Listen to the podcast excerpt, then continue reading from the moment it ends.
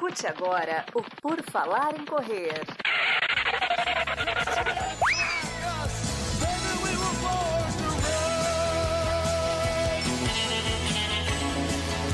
Are you ready to run?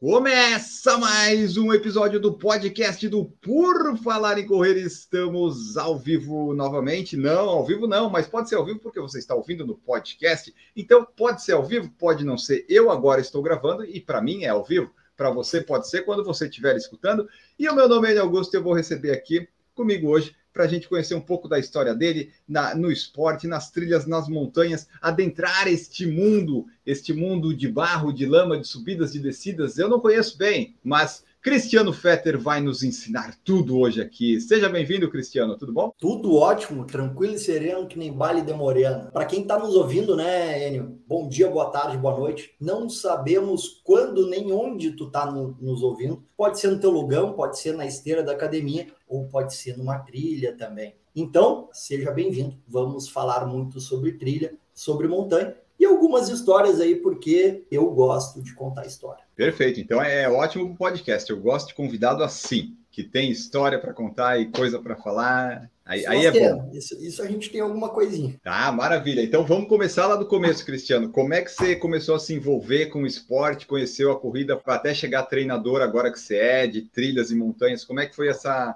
esse caminho percorrido? Enio, assim, ó, eu, eu quando pergunta assim, ah, quando tu começou com Cara, é, para mim, assim, se fosse, se, se fosse o título de um filme, seria A Vitória do Improvável. Porque, cara, não tem sentido algum eu correr e fazer as provas que eu já fiz. Quem conhece a minha história mais de trás, de colégio, essas coisas, cara, realmente não consegue acreditar. Por quê? Porque, assim, eu sempre fui um cara ativo, ativo no colégio e tal.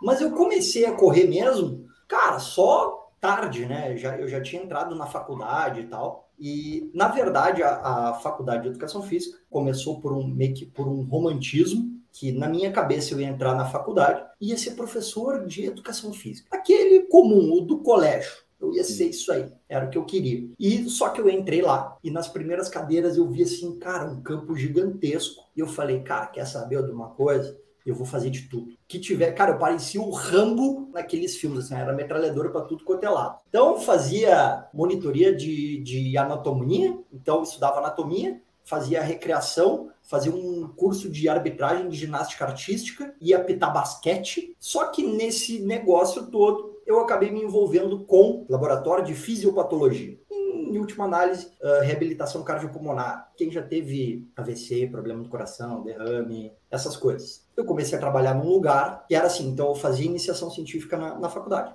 E trabalhava num lugar que era para esse público. E eu, porra, cara, eu tô no... É isso que eu quero para minha vida. Só que eu ganhava três reais a hora. Imagina, três, um, dois, três reais. Porra, ganhava muito pouco. E um amigo meu, na época, me convidou para trabalhar na academia de musculação dele, para ganhar o dobro. Eu falei, porra, velho, vou ganhar o dobro, seisão. É, porra, vou, né? Vou largar aqui, continuo com a iniciação científica, continuo estudando, né? Que é legal. Pô, vou aqui. Fui lá, pô, musculação, eu nunca, nunca gostei daquele negócio, academia gigante. A academia dele era pequenininha. Só que o filho da mãe tinha começado a correr. Já tinha feito volta à ilha, tu conhece muito bem aí e tal. Só que, cara, até então, se tiver alguém aqui da faculdade, pode falar, cara, era vida louca. Era. Eu uhum. queria saber da festa. Eu queria outra coisa da vida. Eu queria. né? E tinha uma festa em Porto Alegre, chamada Festa do Ridículo. E aí, tá, tô lá, porra, vou pra festa, essa é uma festa tradicional, boa. Porra, vou lá. E aí, cara, esse meu, meu chefe na época, cara, olha só, Cris, me ligou. Cara, Cris, eu preciso de, um, de uma pessoa para um revezamento aqui, cara. Eu, que mané revezamento, cara? Ele, cara, é 5 quilômetros. Eu falei, que 5 quilômetros, cara? Eu não corro nada, nem sei, velho, nem quero saber desse troço. Ele, cara, eu preciso de ti. Pô, o cara tinha acabado de me dar o dobro do, do meu salário, né? Que eu ganhava antes. E eu, pá, cara, mas tu tá de sacanagem. Ele, não, mas vamos. E eu, cara, mas eu vou para uma festa. Ele vai virado, 5 quilômetros, sai tranquilo. Eu, tá. Cara, eu fui pra festa, bebi alguma coisinha. E, cara, energético e tal, virado. Cheguei lá. E uma coisa aconteceu, uma coisa que eu nunca vi, nunca mais, em nenhuma prova os caras estavam medindo a frequência cardíaca das pessoas. Não sei porquê. Mediram a minha sentadinho, do jeito que eu tô aqui agora. Tava em 145 batimentos. Caramba! sentadinho. Agora, Hoje tá quanto? Agora, ó, conversando contigo, tá em 80. Imagina. Ah, mas você tá empolgado. A meu tá 54, que eu tô só ouvindo. Tô, tô empolgado. E aí, tá, fui lá, eu, cara, aquele, aquele clima e tal. E aí, hein, aí o troço, mano, aí, aí é o que quem corre já viu. Cara, aquele clima, porra, um ambiente saudável, todo mundo legal, com umas roupas tranquilas, sem formalidade. Não interessava se tu era o, o cara mais rico ou mais pobre da, da corrida, tava todo mundo junto, todo mundo se apoiando, todo mundo se ajudando. Porra, todo mundo batendo palma, vai, vai, vai, vai, vai. Cara, animal. Eu falei, eu tava exalando cachaça, tava mal.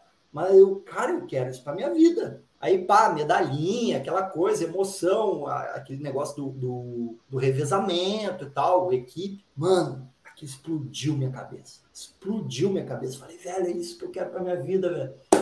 Vou fazer isso. E aí começa a minha história na corrida. Desde então eu não parei mais. Só que a partir de então eu comecei a, primeiramente, estudar para me treinar. Mas assim, de boa, a princípio era 10 quilômetros. E aí logo, porque daqui a pouco vai me perguntar provavelmente como começou a trilha, eu já vou embalar. O que, que aconteceu? Esse meu chefe, o Dani, na época meu chefe, ele tinha feito o desafio Urubici, ou estava se preparando, alguma coisa assim. E cara, na época, isso era 2010, eu corri em 2009 essa primeira prova. 2010 ele estava fazendo a preparação para a prova, né? E aí, cara, eu olhei aquele, aquele negócio e aí veio um negócio de criança, bem de criança mesmo, que era assim, eu andava de carro e quando eu vi um morro, não sei se alguém já fez isso, eu olhava assim pro morro e eu, cara, como é que deve se chegar no topo desse morro? E chegando lá, qual seria a visão lá de cima?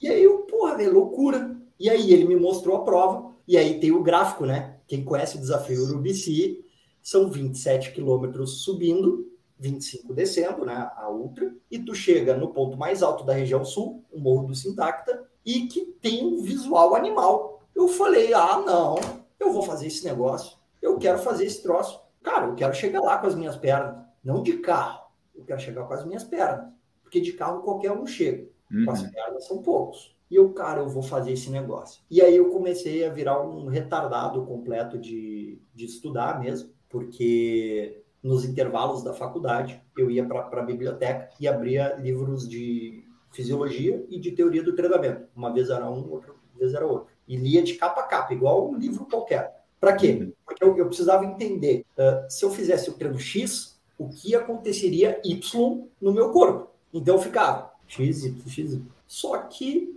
aí vem outras coisas que, enfim, eu cometi muito erro, avancei muita etapa, enfim, daí tem, tem outras coisas que aconteceram nesse, nesse, nesse meio do caminho.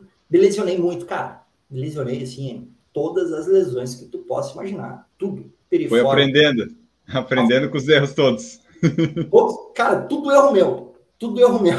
Tudo erro meu, velho. Tudo erro meu. De afobação, ansiedade, né? O cara quer pular etapas muito rápido. Eu queria correr Urupsi, né? Eu- em 2011. Eu não corri porque eu estava lesionado. Não me lembro qual que era, mas eu estava lesionado. E aí eu só fui fazer em 2012, né? Realmente, tipo, realizar o sonho de fazer a prova, chegar lá em cima com as minhas pernas, etc, etc. É, então, quando você começou, né, não teve um caminho de ah, fazer algumas corridas, provas de rua e tal, para daí conhecer uma prova de trilha? Não, você já viu essa de Urubici, o seu caminho já foi começar com essas provas mais diferentes, vamos dizer assim. Ou você fez alguma progressão antes na rua, tipo, ah, um 5, um 10, aí, ah, de repente uma trilha, uma montanha, ou foi direto Urubici e foi? Não, não. ah, o que realmente assim virou a chave mental foi o Urubici. Eu queria fazer o Urubici. Esse era a meta de vida. Mas há quanto tempo antes você já estava praticando a corrida? Não, então, eu comecei em 2000 2009, só que daí, beleza, o Urubici virou a chave,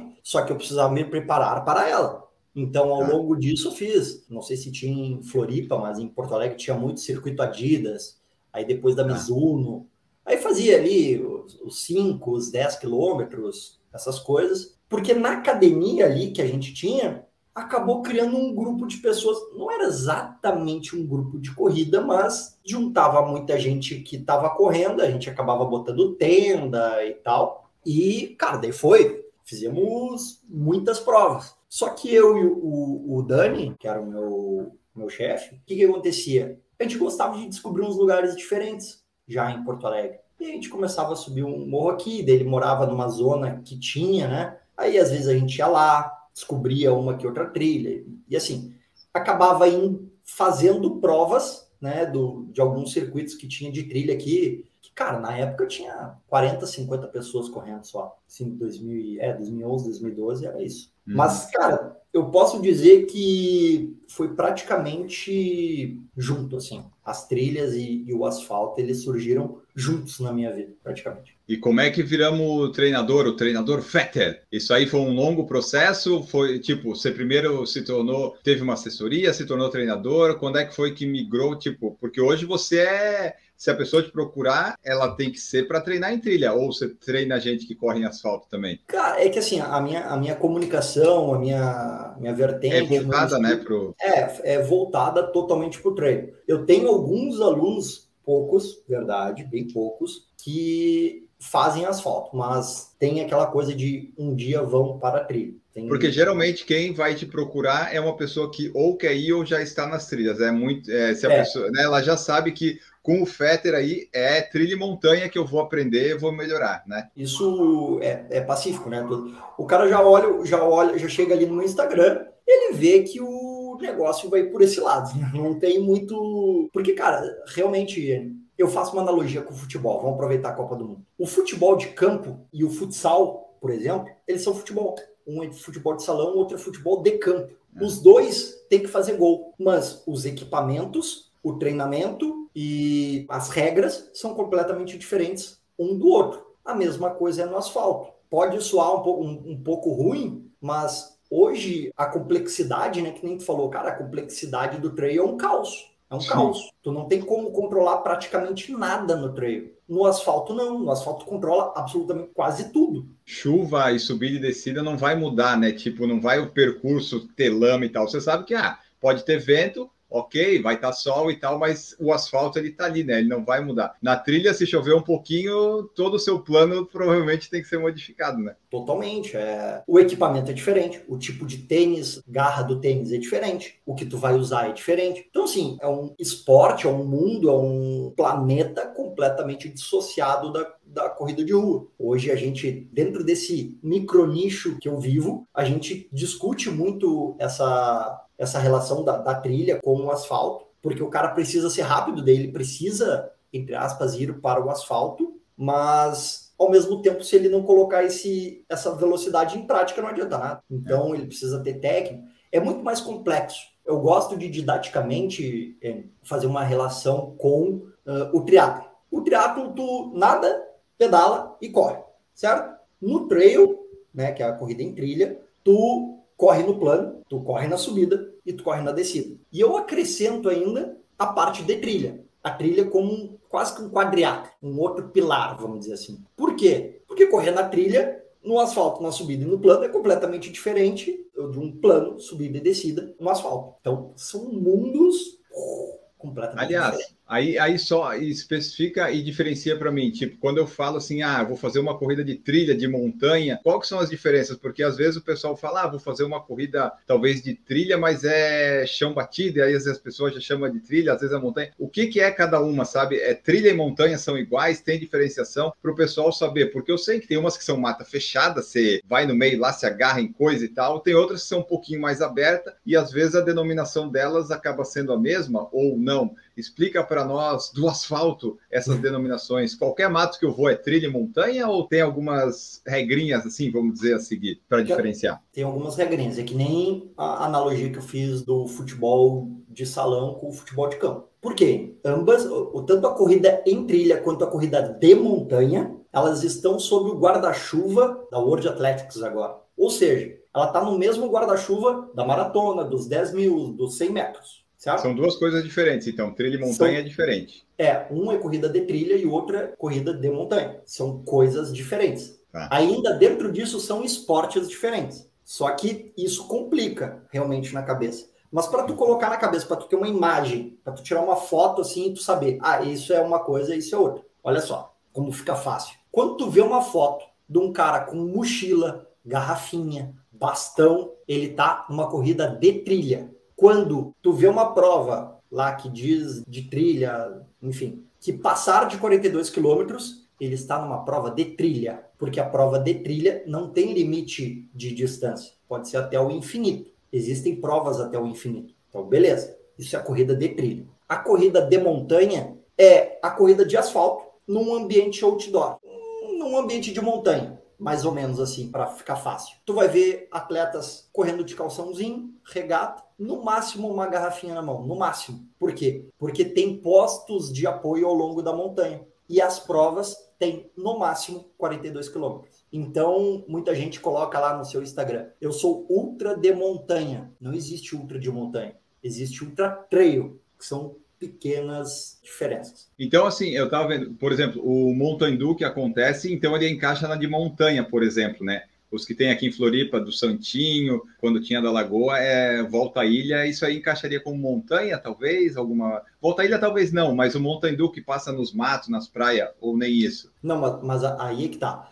Para prova ser de montanha, é muita coisa específica. Vou te ser sincero, ah, aqui no Brasil não tem. Tá, Nenhuma, não existe prova eu vou falar não existe, aí vai vir alguém do além. Não, mas fala, fala, porque daí alguém manda e-mail para nós. Ah, então tá. não existe prova de montanha no Brasil. Não existe. Corrida de montanha no Brasil não existe. Certo?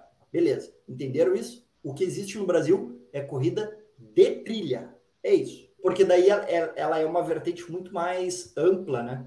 Muito mais ampla. Então, assim, por exemplo, às vezes tu pega um, uma prova que só tem estradão, tá? Ela é 100% estradão. Só que o que, que é a regra disso? É, uma, é um papo mais chato esse negócio das regras, mas assim, para a galera entender. O estradão, ele não é asfalto. Então, lá na regra diz que as provas podem ter, no máximo, 20% de asfalto, do percurso inteiro, 20%.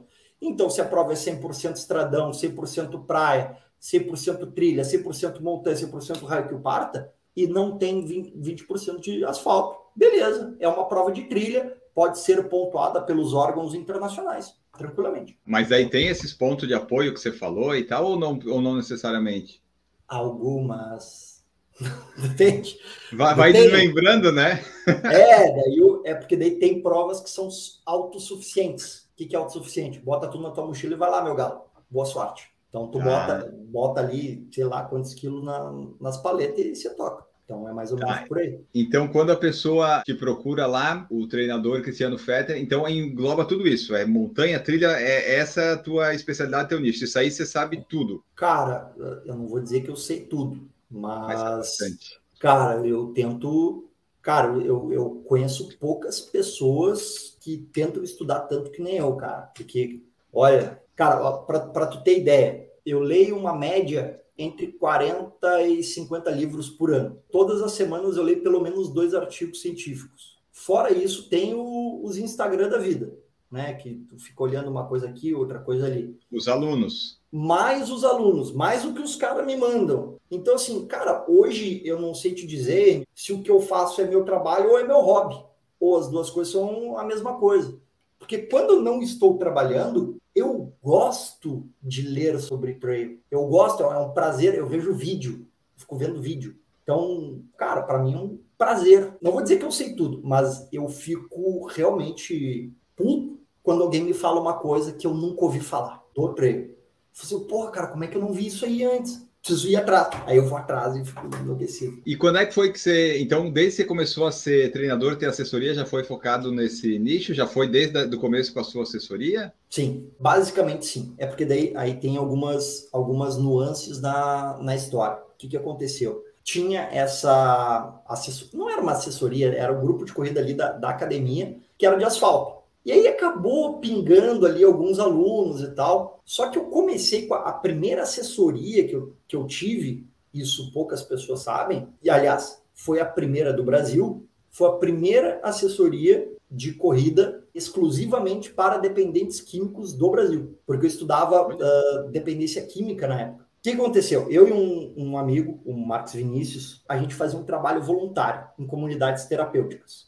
é onde dependentes químicos ficam cerca de nove meses. o que, que a gente começou a notar? A gente começou a notar que dentro desse, desse nosso trabalho, quando a gente jogava futebol ou fazia alguma atividade de manhã, os caras ficavam mais despertos à tarde. Então a gente viu, pô, existe uma coisa do exercício aí, com o cara ficar mais desperto. Aí eu sempre fui muito CDF e o Vini, né, meu amigo, muito empreendedor.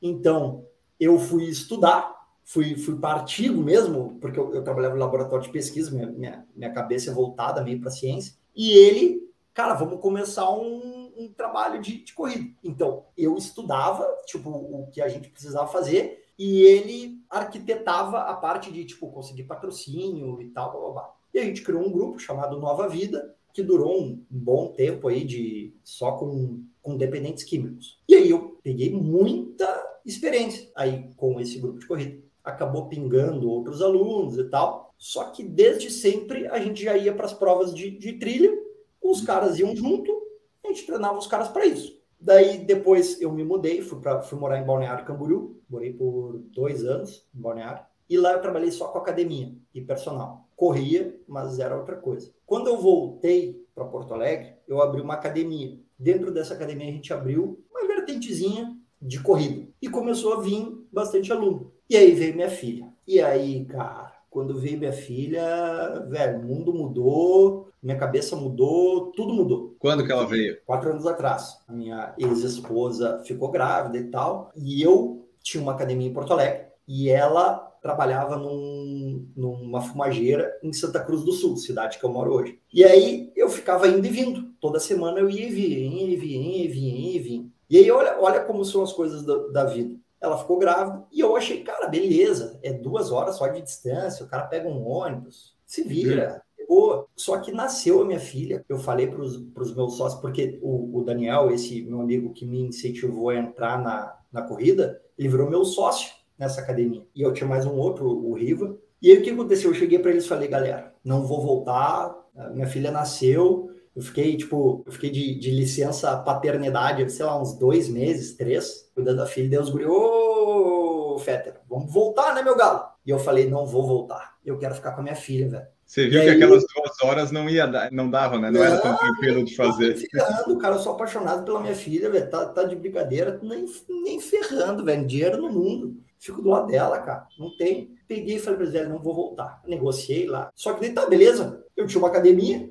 tava super bem, academia bem, e eu larguei. O que, que eu vou fazer? E aí tinha esse, esse negócio de, de alguns alunos me procurar. Eu falei, velho, tem um negócio aqui, vou aqui. E, cara, daí eu comecei a, a focar só, só no. Só daí, exclusivamente no trail, exclusivamente, cinco anos atrás daí, né? E, cara, começou a dar muito certo aí, muito certo. Depois disso, acabei trabalhando numa outra assessoria, que era uma das maiores do Brasil, ainda é, que é a da Upfit, com o Togumi. Ah, até... eu lembrava de você quando eu tinha visto no perfil do CJ Togumi, daí tá, eu lembrava de você. Então tá, mas você ficou um tempo então com ele, eu não estava errado quando eu... Fiquei quase três anos, dois anos e meio. E aí ah, agora... Agora, recentemente, faz três meses, eu resolvi tocar carreira solo, uh, para tocar as coisas de uma forma diferente e para ter mais liberdade. E aí, cara, eu transformei meu, meu modelo de negócio nessa assessoria online, que eu, hoje eu atendo alunos no Brasil todo, alguns países ali da, da Europa e tal. Você treina a Ivane ainda? Sim. Eu peguei, eu peguei gente... na mão quando não, não tinha nada. Agora não dá para largar. Boa, a gente entrevistou ela aqui. Então tá, você é o treinador que mandou ela correr 10 km na velocidade mais rápida possível para ver quanto que ela aguentava. Hoje eu tenho parado um pouco de estudar o treinamento, porque o treinamento ele, ele, ele tem se atualizado relativamente pouco, assim, é, é, mais do mesmo, porque tu começa a ler muita coisa, começa a meio repetir os padrões e tal. E eu comecei a ler mais sobre neurociência, cérebro, essa, essa coisa. E tem uma relação, cara, absurda, né? Cérebro, cérebro, corpo e tal. E a mente de uma de uma Ivânia da vida, de um atleta que quer performance, ela é completamente diferente. Cara, Qualquer eu... performance que seja, você está falando, não necessariamente em trilha. Mas qualquer performance. Não, eu tenho falado muito isso. A gente não consegue dissociar. Tu não consegue encontrar o Enio profissional em casa ou escritório, sei lá, anyway. Tu não consegue encontrar o Enio amigo, marido, sei lá, em casa. Tu não vai encontrar o Enio ali na beira-mar norte só para correr. Tu é o Enio. Então, quando tu vai correr, eu faço uma analogia seguinte: a gente fica botando água, né, no, no copinho. A gente é um copo só. Então, se eu tô me estressando, se tem alguma coisa acontecendo no meu casamento, com meu filho, com a, não interessa, eu tô enchendo o mesmo copo. Quando eu vou correr, eu tô correndo com esse copo cheio, tentando esvaziar ele. Então, pega uma, uma Ivânia dessas da vida, ou seja, qualquer esportista, seja corrida, triatlo, etc, etc, cara, a mente dessas pessoas é completamente diferente e elas tendem a ser melhores em todos os aspectos da vida. Porque tu não, tu não é duas pessoas diferentes. Se tu é um puta de um atleta, tu vai ser um puta de um profissional. Tu é um puta de um pai.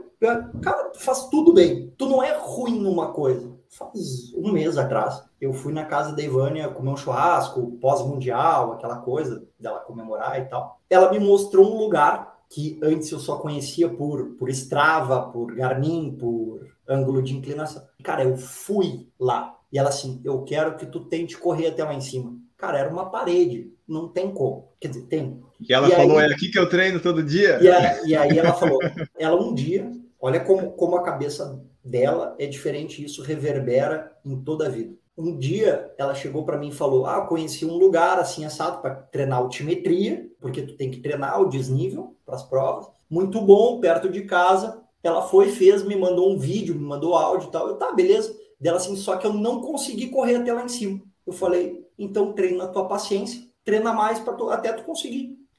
Ela correu 87 vezes para conseguir, pela primeira vez, correr do início até o fim da trilha. 87 vezes. Não foi 87 treinos, mas algo, sei lá, bota aí no mínimo uns 40 treinos ela fez, no mínimo, para vencer uma, entre aspas, meta que eu passei para ela. Só que depois que ela venceu essa meta, pergunte se hoje ela caminha lá. Não caminha mais. Ah, daí de, depois que quebra a barreira, vai, né? Porque a primeira barreira que a gente tem é mental. Ela não é física. Quem correu a primeira vez e tem na memória, cara, a primeira barreira é mental. Depois que tu passou aquilo ali, tu sabe, pô, eu já consigo correr 5 quilômetros, correr 13 é tranquilo. Ah, eu já consigo é. correr 10, 5 é tranquilo. Eu corro 20, 10 é tranquilo. Eu corri 42, 21 é tranquilo. Só que no trail isso vai mais longe, assim, vai mais longe. E essa subida aí que ela fez, esse trecho, você sabe a distância, a inclinação, só para a gente passar para o pessoal mais ou menos uma ideia? Ah, uns 30% de inclinação, eu acho. E deve ser uns quantos quilômetros subindo assim? Ou não importa, quando São... é no trail? Três. Três quilômetros subindo. Ah... Não, cara, uma paulada. É uma paulada. Sério, uma paulada. Horrível o negócio. Só que, cara, ela contou aqui, ela deve. Ela contou o primeiro treino que eu passei para ela, eu botei um, um ritmo determinado. É, eu sabia, ela falou. eu sabia que seria, não vou dizer impossível, mas muito improvável. E ela tentou, e ela não conseguiu. E ela demorou um ano para fazer o treino. Porque, cara, isso tu forja o atleta. O, o, o, treinamento uh, do trail, isso que eu estou falando da parte psicológica, a primeira barreira que a gente tem é mental, beleza? Beleza. Então, ao longo do processo de treinamento, tu tem que ir quebrando pequenas barreirinhas do atleta. Não todas as barreiras de uma vez, mas barreirinha por barreirinha. Então, tu, tu quebra uma barreira alimentar, depois tu quebra uma barreira de não caminhar numa subida, depois de acelerar numa descida. Enfim, aí são vários processos que a gente precisa ir construindo. Porque diferente do asfalto, que tu tem uma reta e tu corre. É ritmo, é, é botar aquele ritmo naquela cadência e ficar o maior tempo possível que tu conseguir sustentar é mais mensurável, né? Com os treinos no asfalto, você consegue prever mais ou menos um tempo da maratona, né? O treinador consegue. Na trilha, você só sabe que a pessoa talvez vá completar. Com o tempo, ele pode, pode perguntar para outros treinadores, tu já deve ter perguntado. Cara, tu acerta com 90% de precisão uma maratona. Agora, uma prova de trail, não é bem assim. Depende. Sim. Como é que vai estar o terreno? Vai estar molhado?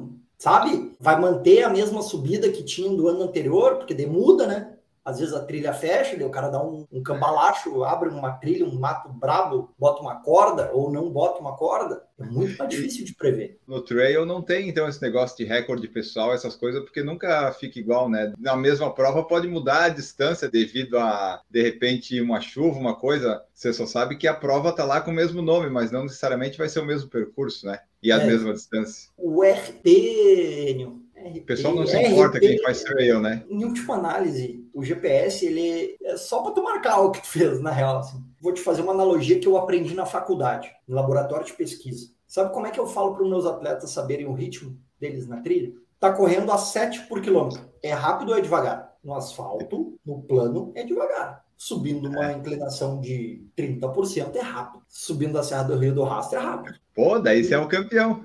É, então. Tanto é que boa parte dos atletas que fazem lá o samurai, que ganham o samurai e outras provas lá do, da Serra do Rio do Rastro, são corredores de trilha, porque eles estão acostumados a subir. O que eu falo para os meus alunos, para eles saberem dosar, isso serve para o asfalto, serve para qualquer lugar. Estragou teu GPS. Tá fazendo uma maratona, passou no túnel, GPS se perdeu e agora? Você foi o boi com a corda. Então, olha só, existe um teste que se chama teste de fala. Isso cientificamente testado, comprovado várias vezes. E a primeira vez que eu vi, eu testei em um laboratório de pesquisa, onde eu tinha todos os gráficos perfeitos de tudo. Então eu sabia o que estava acontecendo no corpo da pessoa. Qual que era o teste que eu. Isso eu inventei ali na hora. Então eu falava assim: fala para mim, eu moro para lá de Pindamonhangaba. E o cara correndo. Por quê? É uma frase longa, complexa, né, relativamente complexa, que tu precisa pensar e, e tu lá, tu tá num esforço, tu precisa falar essa frase. Se tu falar, eu moro para lá de Pindamonhangaba, que nem a gente está conversando aqui, tu tá em um esforço leve. Se tu tiver um pouquinho mais assim e, e cortando um pouquinho da frase, tu tá em um esforço moderado. E quando tu não consegue falar a frase completa sem respirar no meio, tu está num esforço forte. Porque, em última análise, por mais que qualquer treinador do mundo divida em 5, 7, 12 zonas, só existem três marcadores fisiológicos que o que é leve para um lado, o que é moderado e o que é forte. Aí, por precisão de cientista que fica no laboratório, o cara quer botar 12 zonas, porque daí muda um coisinha na Uhum. vírgula do, do cateto da hipotenusa. Em última análise, só existem três zonas reais que mudam alguma coisa na tua vida. Então, se tu sabe quando tu tá leve, quando tu tá moderado e quando tu tá forte, deu. Tu Sim. precisa estar. Por isso que hoje eu estou estudando muito mais cérebro do que treinamento. Porque tu precisa estar ali. Tu precisa te conhecer. O Trail, Enio, ele é um, um pós-doutorado do autoconhecimento. Por quê? Enio, se tu não te conhecer, tu vai para uma prova de trilha, tu tá ferrado, cara. Tu não sabe que ritmo tu vai sair na prova. Tu não sabe se tu caminha ou se tu corre na subida. Tu tem medo de descer. Se tu te perder, tu não sabe o que fazer. Tu não tem equipamento. Tu não tem hidratação. Tu não sabe te alimentar. Mano, terror e pânico. É verdade.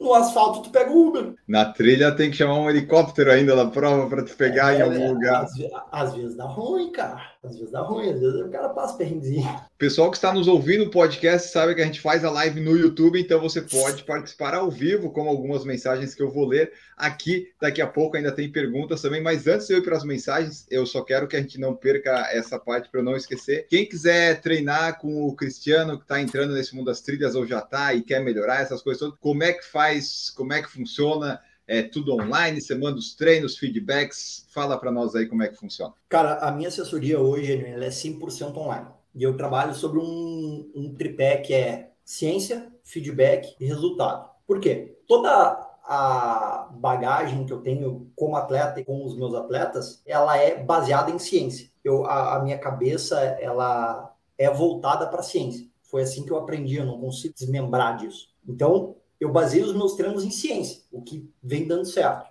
Eu gosto do acompanhamento, de ter o feedback, porque Enio, eu não consigo entender como um treinador passa um treino sem entender o contexto do aluno. A primeira pergunta que eu faço para um cara que começou a treinar, hoje, hoje de tarde eu fiz dois alunos entrar. Primeira coisa que eu perguntava para a menina, eu perguntei, tu faz as unhas? Ela, o quê? tu faz as unhas? Ela, faço. Eu, com que frequência? Ela assim, eu faço toda semana. Eu falei, tu tem um horário para fazer as unhas? Tá, tenho. Pô, qual que é a lógica? Se a menina não tem um tempo para se cuidar, tu acha que ela vai fazer treino? Vai matar todos os treinos. Isso é lógica, cara. Eu vejo, faz 12 anos que eu vejo isso aí. Então, eu pergunto pro cara, como é que tu tá dormindo? Como é que é teu trabalho? Tu tem filho? Que horas tu fica com teu filho? Porque tem que ter um horário pro filho, pra família, pra mulher, pro cachorro, sei lá o quê, porque tu quiser, para beber, com teus amigos, tu precisa entender o contexto. E isso acontece, primeiro entendendo, eu, faço essa aplicação da ciência no contexto de vida do indivíduo,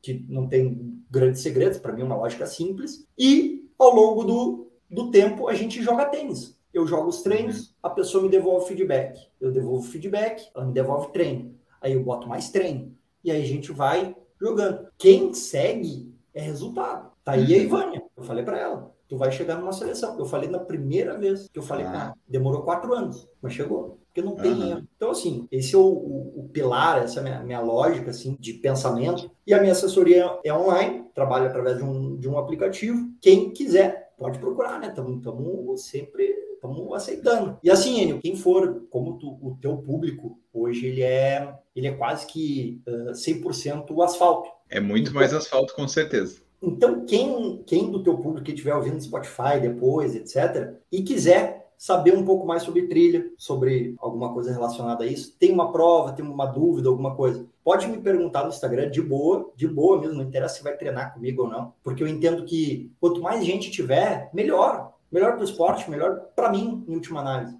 E para os teus ouvintes aí, Enio, até o dia 20 de dezembro, Bota só, só escreve PFC no, no meu direct, que daí eu mando um e-bookzinho que é o, o beabá do, do treino. O cara vai entender o que, que precisa, o geralzão, tá ali, um e-bookzinho de graça, free, o cara começar. É só escrever no meu direct PFC. Só isso. Escreveu lá, pum, aparece o e-book para ti. Eu vou escrever. vou escrever lá. ó, e você que está nos ouvindo aí, se você. Que daí para ir treinar contigo é só te procurar no Instagram e dizer ali, ó, quero treinar contigo, Cristiano, que daí tu passa as instruções, né? Aí, aí é. Vamos lá. Ótimo. Vamos, vamos, transformar. Porque daí, se você ouviu esse podcast, se interessou, vai entrar nesse mundo de trilha, foi lá treinar com o Cristiano, só fala que você foi lá por indicação do PFC, só para a gente ver se alguém foi por lá, se a gente atingiu alguém e essas coisas todas, para mostrar aí que você foi lá de trilha, foi pelo PFC. Bom, vamos às mensagens aqui que o pessoal está deixando no YouTube. Você pode participar também, ó. Fabiana Silva colocou aqui, ó, bora lá. William Araújo falou boa noite a todos. Joselaine Gerhardt. Bora, Cristiano. A Fabiana aqui, que honra ter você como colega de funcional. Nem sabia desse teu dom de corrida de trilhas. Eu vou dar a paisana. Eu nem falo nada. Ah, ninguém sabe, né? Não, ficou quieto. Ó, Matheus Viana, agora eu entendi porque tu fala para eu parar de fazer tanta coisa, que foi lá no começo quando você falou, né, que foi atrás de tudo e tal, um monte de coisa. O Action Run colocou aqui, ó, o clássico aprendendo na dor. E o Adriano colocou aqui, ó, Fetter, o que determina o desempenho em prova no trail? Subida, descida ou plano? Como é que eu decido quando é que eu vou correr na trilha, quando é que é uma boa ideia, quer dizer, na subida, quando é que é uma boa ideia andar, ou, quando, ou se vale a pena sempre correr, ou tem uma hora de dosar. E na descida, eu vou de qualquer jeito e Deus que me ajude, ou vou mais, mais calminho? Calma, são milhares de coisas. Então, assim, como é que a, a minha cabeça funciona aí? Se tu pensar o treino, ele é um caos, certo?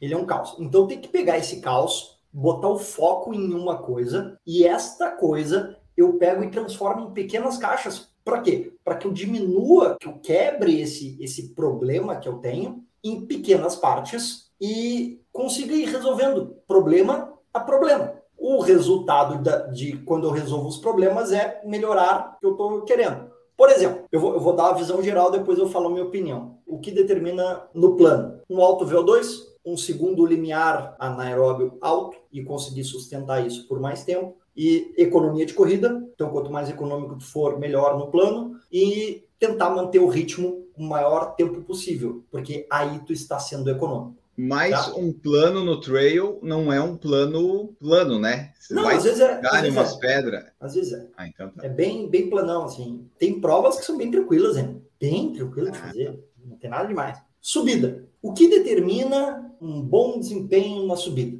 Um alto VO2 relativo. Relativo ao quê? Ao peso. porque não é o número do VO2, é quanto é relativo ao teu peso, é quanto a tua capacidade de oxigênio de mandar oxigênio para os teus músculos com o menor peso possível. Porque se tu for muito pesado, tu pode ter 90 de VO2, que não vai adiantar, tem que ser relativo ao teu peso. Porque lembre, tu precisa fazer força numa subida, tu precisa fazer força para jogar o teu corpo para frente e ir contra a gravidade, para cima. Então, além do teu peso, a realidade do trail é que tu ainda tem a mochila com todos os teus equipamentos atrás. Então, é um peso extra. Então, voltando, o que determina a subida, um alto VO2 relativo ao teu peso, um baixo IMC, ou seja, quanto mais magro tu for, melhor, potência de membros inferiores, alguma coisa, e saber caminhar. Saber caminhar. Você diz para subir? Para subir. No trail, tu precisa caminhar. Todo mundo caminha. O Killian caminha. Killian é o Kipchoge do, do trail. É o melhor do mundo. Então tu tem que aprender a caminhar. E outro, se tu precisa caminhar numa prova, nada mais lógico do que tu treinar a caminhada. A caminhada, Enio, não é caminhada de descanso, não é o, o sei lá, faz um, um, um intervalado no asfalto e dá uma caminhada. Não é isso. É uma caminhada propositiva. Existe técnica para isso. Então, matamos o plano e a subida. Descida. Descida, se você for gordo, tá bom, então, porque daí você tem peso, você é, vai. Daí, aí, aí é o contrário. Minha lógica tá totalmente errada, né? Não, tá certa? Aê, então tá. Tem que ser magro porque... na subida e gordo na descida. É, é, tipo, é tipo isso, porque aí a gravidade está a teu favor. E se a gravidade está a teu favor, existe um problema. Qual que é o problema? Tu precisa ter uma alta força excêntrica, ou seja, sustentar a pancada da descida. Uhum. Então, tu precisa segurar a tua musculatura. Então, beleza. Tu tem que ter uma boa visão, porque tu precisa enxergar a trilha que tu tá, que tu tá indo. Eu uso lente de contato. Boa parte da, do meu travamento de, de descer é porque eu não enxergo bem. Às vezes tem, tem aquele, aquele sol uh, entrando no meio da trilha, eu não consigo distinguir exatamente o que é uma raiz do que é um buraco. Então, às vezes me bato, bato de cabeça, porque eu sou alto também, mas enfim, não é o caso. Então, de novo, força excêntrica, visão. Terceira coisa, agilidade. Tu precisa ser ágil com os pés. E se tu quer ser rápido, tu tem que ter poucos toques com o calcanhar porque toda vez que tu tocar com o calcanhar, tu está travando o movimento. Então, beleza. Matei o plano, a subida e a descida. Eu só vou colocar mais um antes de dar a minha opinião e, e complementar a pergunta do Alpino, que é a trilha. Como é que tu corre na trilha? O que, que determina tu ser bom na trilha? E aí existe um, uma coisa que a gente, a gente, os tupiniquim aqui brasileiros, os, os treinadores brasileiros, a gente inventou inventou, e porque eu sou muito chato, a gente inventou um negócio lá chamado índice Fetter. Por que índice ah, é? Fetter? É o, é, é o, o quanto tu perde do plano para trilha, numa trilha plana. Por quê? Ó, olha só, olha só qual que é a lógica. Quando tu tá correndo, principalmente numa descida, por que que tu trava? Porque tu tem medo, porque tu tá mais rápido, né? Então, tu precisa ter uma dupla tarefa baixa, ou seja, ser quase que uma tarefa única. O que, que é uma dupla tarefa? É tu olhar para onde tu está correndo, ou seja, uma pensar aonde tu, tu vai pisar, ou seja, uma tarefa cognitiva, junto, concomitante ao mesmo tempo, com uma tarefa mecânica, uma tarefa uh, física. Então, uma dupla tarefa. Quanto menor, quanto única for essa tarefa, melhor tu vai correr na, na trilha. É como a, a, a lógica mais fácil é dirigir. Quando tu vai começar a dirigir, tu tem que pensar, pô, eu vou botar o pé aqui na embreagem, e aí eu boto aqui para frente é a primeira, e aí eu tenho que olhar para frente. Depois, cara, tu nem pensa mais no que tu tá fazendo. Verdade. Até se tomar automático. Então, para finalizar, a pergunta do, do Alpino, Adriano, é. do Adriano. O que, que acontece, Enio? Isso é uma discussão ferrenha entre os treinadores e a gente que tenta estudar alguma coisa assim, a gente discute se é a subida que determina mais o resultado de uma prova ou a descida. Eu defendo que é a descida e eu não tenho dúvida nenhuma. E provo por A mais B para quem for. Tem que descer Porque, bem, é isso então. Quanto melhor tu descer, mais chance tu tem de, de fazer uma boa prova, de ter um bom resultado. Porque na descida você tem uma. Você consegue ter mais ganho de velocidade do que na subida. Na subida é meio que todo mundo não, igual, é isso? Não, não, é, é que o, o que, que acontece? em iguais, eu tô falando dos caras lá de cima, né? Os caras, Uhum. bom, o VO2 é mais ou menos igual, a velocidade é mais ou menos igual, tudo é mais ou menos igual. E aí, realmente, se tu colocar num- numa coisa numérica, matemática, cartesiana, o tempo de subida é o maior dentro de uma prova.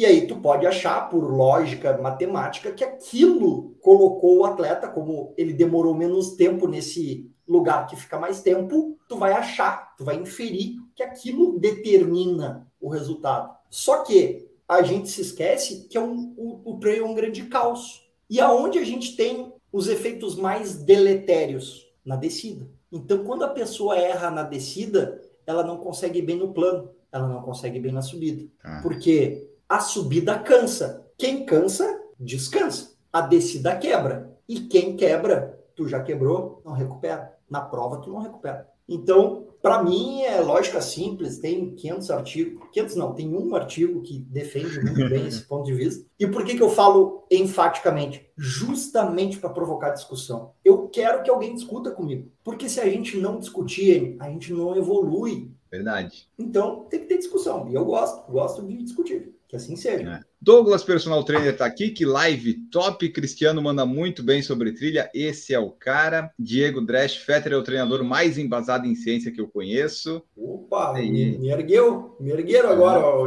Fernando Borges, depois de uma cirurgia no tornozelo, acabei procurando academia outra em Porto Alegre para recuperação. Caí nas mãos de Daniel e do Fetter. Até hoje não consigo ficar longe das trilhas. Só agradeço. Cara, porque isso, isso a, a, a gente. Porque eram os dois trabalhando juntos, né? E, cara, era o dia inteiro, um toreando o outro, dizendo, não, então eu vou te ganhar na próxima trilha. Não, então eu vou te ganhar. E os alunos estavam ali no meio. Tá, mas do que, que vocês estão falando? Ah, de trilha, quer ir junto? Vamos. E já levava os caras. Então não tinha muita desculpa, assim. Os caras, ah, vamos junto. Quem pisou no barro não voltou mais. É o que o Fernando fala aqui, ó. Aprendi a correr com eles e minha primeira prova de corrida foi uma prova de trail. Eu digo até que não migrei do asfalto para trilha, porque já tá lá desde sempre. É verdade. Eduardo Reck, bora só pela montanha. Leonardo Riva, o Fetter é o melhor ser humano do mundo. Eu amo ele, tenho saudades do nosso dia a dia no nosso estúdio. Aí, É, esse, esse era meu outro sócio. Vê que eu saí de porta aberta, ao menos, né? Não sei brigado com os caras. Isso, isso, é- isso- isso é bom, né? É bom. Eletrônico Sem Noção, Rodrigo de Curitiba tá aqui. Falando aqui, ó, o cara parece ser bom PFC de qualidade. É, o Fetter. O Fetter, sim, eu não, ô Rodrigo, mas o Fetter vai que é, é garantido. Aqui, ó, audiência qualificada. Ivânia Rambo, olá, boa noite, galera. Você é brabo. A Ivânia, aliás, para quem quiser ouvir, não ouviu ainda, é o PFC 549 que a gente fez com ela. Isso aí foi antes dela ir lá para o Mundial na Itália. Você pode conferir um pouquinho da história dela e tudo mais. E só de- deixa eu fazer um adendo aí para quem não ouviu, não conhece a história da Ivânia. Cara, é uma das histórias mais bonitas que eu conheço. História de verdade. Guria, uma guria que super simples, do interior do interior aqui do Rio Grande do Sul, de família produtora de morango, cresceu em lavoura de morango, trabalha com morango o dia inteiro, o dia inteiro não, trabalha a manhã toda colhendo morango, à tarde ela é faxineira para complementar a renda e ela acha tempo para treinar e é hoje, hoje a atleta com a melhor performance em corrida em trilha dentro do Brasil e a melhor colocação da história do skyrunning no Brasil. Tássia Botelho está aqui também, boa noite. E perguntas aqui que nós temos do Adriano Fetter: treinar ou não treinar com mochila? Essa eu posso responder. Tem que treinar, se você vai usar, você tem que usar ela no treino ou não? Pô, cara, galera que tá aqui é do, do trail, é um cara do asfalto que nunca ouviu sobre trilha e ele sabe mais de lógica que vocês. Opa! Porque tem, tem cara que briga, Enio, que não precisa. É que daí tu foge da lógica, né? A lógica que você tanto fala aí, né? Você tem que treinar as condições que você vai usar, pô. É, é, um, é, um, é princípio do treinamento, princípio da especificidade. Então, assim, agora tirando a, galhofa, nenhum fortalecimento, por mais que tu chegue lá na academia, faça costas, remada, tudo, tu pode fazer o que tu quiser. Nenhum tipo de, de fortalecimento te prepara para ficar duas, três, cinco, dez, vinte horas, como eu já fiquei, com uma mochila assim, ó, nas tuas costas. Assa, e assa tudo, né, Cristiano? Não. Não, não, não, não, não assa. Não. Não assa. Ah, depende, só se tu comprou a mochila ontem e botou na prova, aí pode assar. É. Mas como em tese tu treinou, foi bem orientado por mim, né, pessoal? Vamos lá, vamos erguer o parceiro. Então, não, as mochilas hoje são muito boas, cara. Então, sim, tem que treinar com mochila. Perfeito. Aí, pessoal, só tem que seguir aí o princípio da especificidade. Daniel Martins, o treino de fortalecimento para trail é muito diferente do treino de fortalecimento para corrida de rua? Não, tem algumas especificidades assim, simples, mas é bem tranquilo. Não é uma variação tão grande assim. Cláudio Trail Runner está aqui, ó. Boa noite. O, o princípio o homem de, de Urubici. Quem corre, corre. Ele é de Urubici? Ele é de Urubici, os cara brabo de Urubici, quase bateu o recorde da prova quando eu treinei. É, o Urubici é subida e descida. Por exemplo, não é o meu caso ainda, talvez, ainda. quem sabe, mas a pessoa quer iniciar na, na trilha, ela quer conhecer, quer ver como é que é. O que, que você recomenda? Procura já alguém especialista ou vai em umas provas pequenas, mais abertas, para dar uma conhecida, para ver como é que é? Para sentir que é diferente, que na trilha você não vai correr, correr de fato, né? Você vai, vai se movimentar.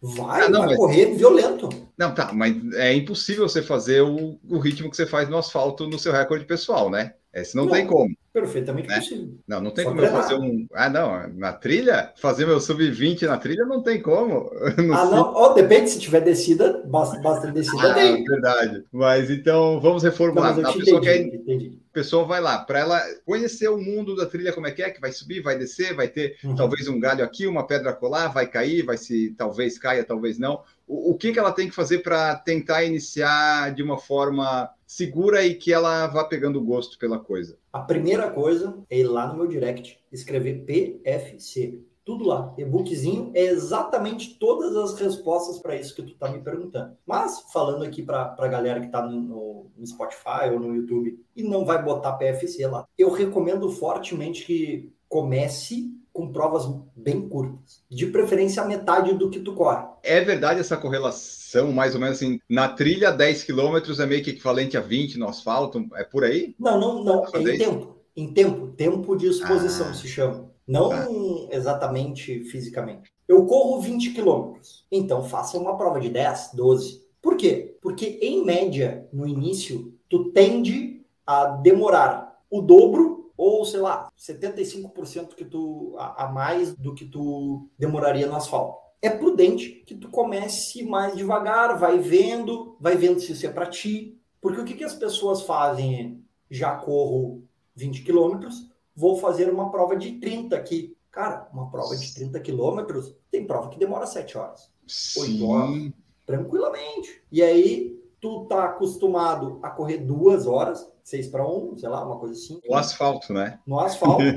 e aí tu vai correr 8 horas. Cara, o arrasto que é. Cara, a vida pode ser boa, hein? Vai de boa, vai nos 10 quilômetros. Conhece lá o negócio. Ah, tá, eu consigo. E outra coisa, as provas de trilha, ela tem circuitos mais de entrada, onde tem poucas trilhas assim, uhum. e mais estradão, e tem outros que já são circuitos mais punk, que é só trilha. Pergunta para alguém que já fez, para ver se o circuito é bom ou não. Acho que vale a pena. Hoje tem tudo na internet. Tu bota no YouTube aí tu vai ter prova. É, e o Cristiano Fetter, corredor, atleta, como é que é a sua rotina aí de treinos e de provas? Você compete ainda? Você só treina? Você participa de muitas provas? Quais foram as provas que você já fez? Os objetivos que você tem aí para os próximos anos? Como é que está o Cristiano atleta? O Cristiano atleta, ele é, ele é o, o símbolo da mitologia grega. Olha a loucura. Olha a história, olha a analogia. Eu gosto de analogia. Percebi. Perseu, quando foi matar a Medusa, ele chegou, reuniu a galera dele e falou: Cara, vamos matar lá a Medusa. E ele pegou a tropa dele e estava indo.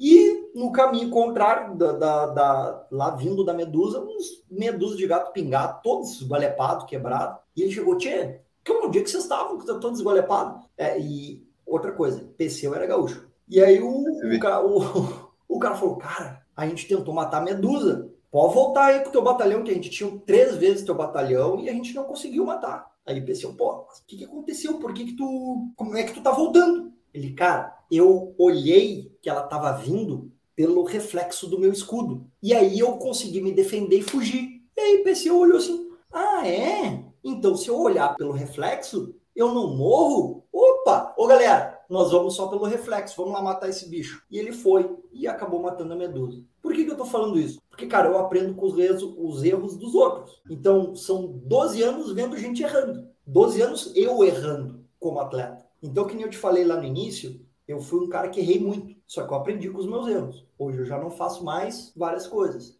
E agora, como treinador, eu vejo os mesmos erros, porque existem padrões nos erros, e o que eu faço é, para os meus atletas, eu dou o atalho. Não faça assim, faça de outra forma. Então, o eu atleta, vamos dizer assim, ele está um pouquinho esquecido no mundo porque eu tive uma pubalgia. Ah, isso é ruim. Isso é ruim. Agora, agora tá voltando, tá voltando ao normal. Mas assim, eu sempre falo, se eu conseguir que um cara ruim, porque eu sou ruim, sou alto, pesado, não enxergo bem, e eu fiz eu correr 100 km, 110, eu faço qualquer um correr, velho.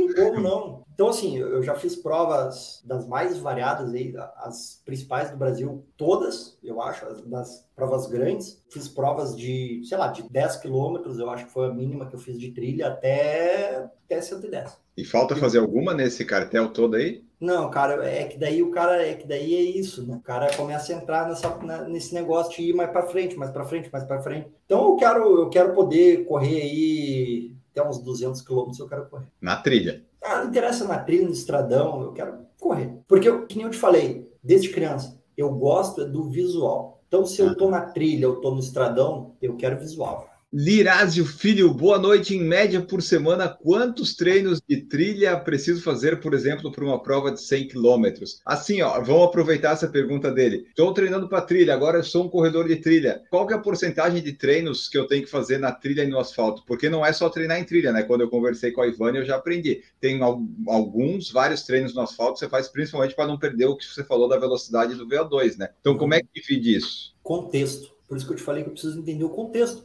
Adianta eu chegar aqui no, no, na live e falar que é três vezes, se o cara não pode ir? Quantas vezes tu pode ir? Quantas vezes tu Porque pode a, treinar? Que a trilha nem sempre é, é acessível, né, para todo mundo, fácil, né? A grande maioria das pessoas que moram no Brasil moram na cidade. Então o acesso à trilha é sempre periférico, vamos dizer assim. Então é mais difícil. Mas imaginando que a pessoa possa ir todas as vezes, duas vezes por semana tá de ótimo tamanho, ou três, realmente depende muito do contexto. Esse atleta, ele precisa mais desenvolver a trilha dele ou a velocidade dele? Porque tem atletas... Tu sabe quando o atleta precisa desenvolver a trilha, qual é, é o parâmetro que tu usa para mensurar isso? Tipo, se a trilha às vezes ela pode estar embarrada, pode ter uma subida, uma descida. A grande maioria do, dos atletas, eles treinam em mais ou menos os mesmos lugares. Então, é sempre referencial. E aí, por isso que precisa ter feedback. Porque, sinceramente, o que, o, que, o que tu olha lá no Strava é um gráfico de, de inclinação, subida, não sei o quê. Mas e qual é o terreno? Não sei. Se o cara não me falar, não sei. Por isso que eu preciso do feedback. Não adianta número. Os caras, os caras são apaixonados por número. Cara, o número, o número é o número se tu não souber o contexto dele. Eu prefiro saber contexto e não saber número. E uma pergunta muito interessante aqui do Rodrigo que ele colocou é, e eu ia perguntar isso, se na trilha tem tênis tipo de placa, qual que é o mais procurado? Qual que é o Vaporfly das, das estradas de trilha? Qual que é o tênis que, não porque a pessoa precisa ter, mas qual que é o mais usado assim, que a pessoa diz, não, esse aqui vai, resolve os problemas? Com ele, não precisa se preocupar correndo daí. Isso é, isso é, ah, isso é um saco, velho. Porque daí eu vou ter que perguntar para qual prova? É uma prova cheia de trilha? É uma prova de estradão? É uma prova que mescla? Porque daí o tamanho da, da a trava da chuteira é diferente. E daí isso, por exemplo, numa essa trava quando é quanto maior é pior para correr rápido, né? Não, ah, necessariamente. não necessariamente. Hoje os, os tênis são absurdamente confortáveis. Existem tênis de placa de carbono de trilha especificamente, mas nenhum estudo comprovou a eficácia ainda, assim, que nem existe no asfalto. Não li nada sobre mas isso ainda. Qual que é a marca mais é a Salomon? Tem, quais são as marcas assim de tênis de trilha? Salomon, Salomon, Columbia, Roca, On, Salcone Brooks, Vibram, tem milhares de, de marcas. Ah, daí assim, saindo do Brasil, daí é infinito, né? Rodrigo perguntou se você já encontrou algum animal exótico perigoso nessas trilhas e corridas aí. Qual que é o animalzinho mais interessante que você viu ao vivo, assim, diferente? Ao vivo, é. um é. traficante com uma metralhadora. Esse, esse é um dos piores Sim. de se encontrar. É, esse aí não sei, não sei, não quero me apressar, mas eu acho que esse foi o mais complicado, assim, que eu... Mas, mas ah, animal, animal mesmo, assim, né, animal, uma cobra já, já deu bote em mim numa, numa corrida. Mas aranha direto. E aranha... isso leva uma pergunta: a vestimenta, a vestimenta para trilha, precisa de meia de compressão, calça para evitar esses arranhões, essas coisas, e com manguito, luvas, é adequado? Se tu quiser, é melhor, né? Tem uma, existe uma, uma orientação científica, vou chamar assim, para não dizer comprovação, porque não tem um grau de, de ciência muito grande, mas é, é que o, o que, que acontece? Como na, na trilha tem muita vibração da panturrilha, isso leva a um pequeno gasto energético maior, e esse pequeno gasto energético maior pode, talvez, de alguma forma, te gerar cãibra na panturrilha. Então, eu oriento que, pô, se dá, bota o canelito ali, porque isso já também diminui a chance de tu cortar a perna e tal. Não por, ah, eu não quero ficar com a perna cortada por frescura ou coisa assim. É porque é ruim correr cortado. Só por causa disso. Porque quem vai em trilha, né, é aquela coisa, né? Se você vai em trilha, você não pode ter muita frescura para as coisas, né? Você sabe onde é que você está se metendo, né? Ah, cara, o cara, o cara faz o número um, número dois na frente de todo mundo cara, perde dignidade. Uma outra maratona mesmo, dignidade já era. É, mulher fazendo ali do lado, cara, ah, então tá bom, dá a mão aqui, vamos, vamos junto cai um negócio no chão, o cara pega do barro e come também, já, também, já toca para frente. É sem frescuras que a gente acaba este episódio do podcast hoje aqui, pessoal. Essa foi nossa conversa com Cristiano Fetter sobre trilhas, corridas, esportes, outdoor. Dá para a gente fazer vários, vários assuntos. O bom é que eu, eu vi que o, o Fetter aqui gosta de falar e que ele está sempre disponível. Então vamos fazer mais, porque recebi na caixinha de perguntas dizendo: vocês têm que fazer mais programa falando sobre trilha. E eu refleti comigo mesmo e disse: é verdade. E daí, pô, o Fetter tá aí, vamos, vamos lá no Fetter. Foi muito legal, seu Cristiano, participastes aqui conosco. Gostei bastante. Deixa aí teu tchau, tua mensagem final e muito obrigado. Vou deixar uma frase edificante, né, Enio? Isaac Newton disse certa feita: Eu cheguei aqui porque me apoiei no, nos ombros de gigantes. Se hoje eu estou aqui conversando contigo, foi porque lá atrás eu me apoiei em ombros de gigantes. Quem eram esses gigantes? Eram os professores da faculdade, os mestres, os estudos que eu li, os livros que eu li. Tudo isso eu tento, até hoje, passar de uma forma muito profissional para todos os meus alunos, todas as pessoas que estão na minha volta. Então, fico à disposição de verdade para tirar qualquer dúvida, independente se vai treinar comigo ou não, para tirar dúvidas sobre, sobre trilha. E fico à tua disposição também, quando tu quiser chamar para outro episódio ou para falar com outra pessoa, estou totalmente à disposição. Chamarei com certeza. O pessoal que quiser te procurar é arroba Cristiano Fetter, é isso, né? Exatamente. Então tá, pessoal, sigam lá o Cristiano, conversem com ele, mandem seus feedbacks, participem, sigam no Spotify, avaliando no Spotify, siga no YouTube. No YouTube já passamos dos 10 mil e agora é só sucesso. Vamos em frente. Até o próximo episódio e tchau!